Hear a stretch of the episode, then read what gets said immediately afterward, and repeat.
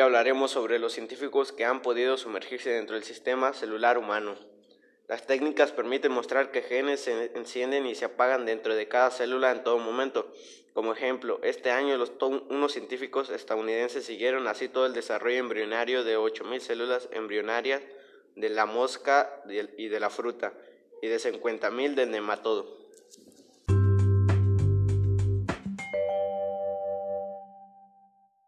Además, los científicos han comenzado a ver cómo funcionan los genes de regeneración en el cuerpo y los miembros en planarias y en ajolotes, un tipo de salamandra.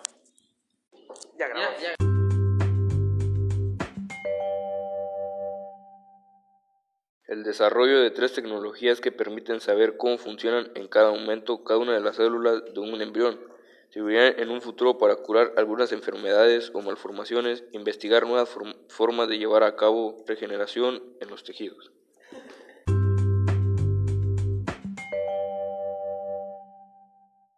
tecnologías crean algunas de las películas más extraordinarias hechas nunca, mostrando cómo única célula crece dentro de las intrincadas tejidos y órganos de un animal maduro, remarcó editor de ciencia.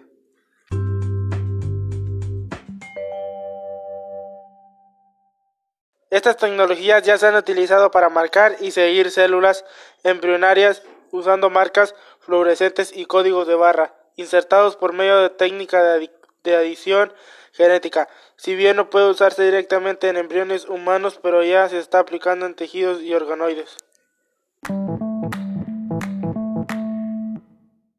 Un ejemplo de este avance realizado por el consorcio Lifetime formado por 53 instituciones y 60 compañías europeas que están trabajando para aplicar estas tecnologías y comprender qué ocurre en cada célula cuando los tejidos avanzan hacia el cáncer, la diabetes y otras enfermedades.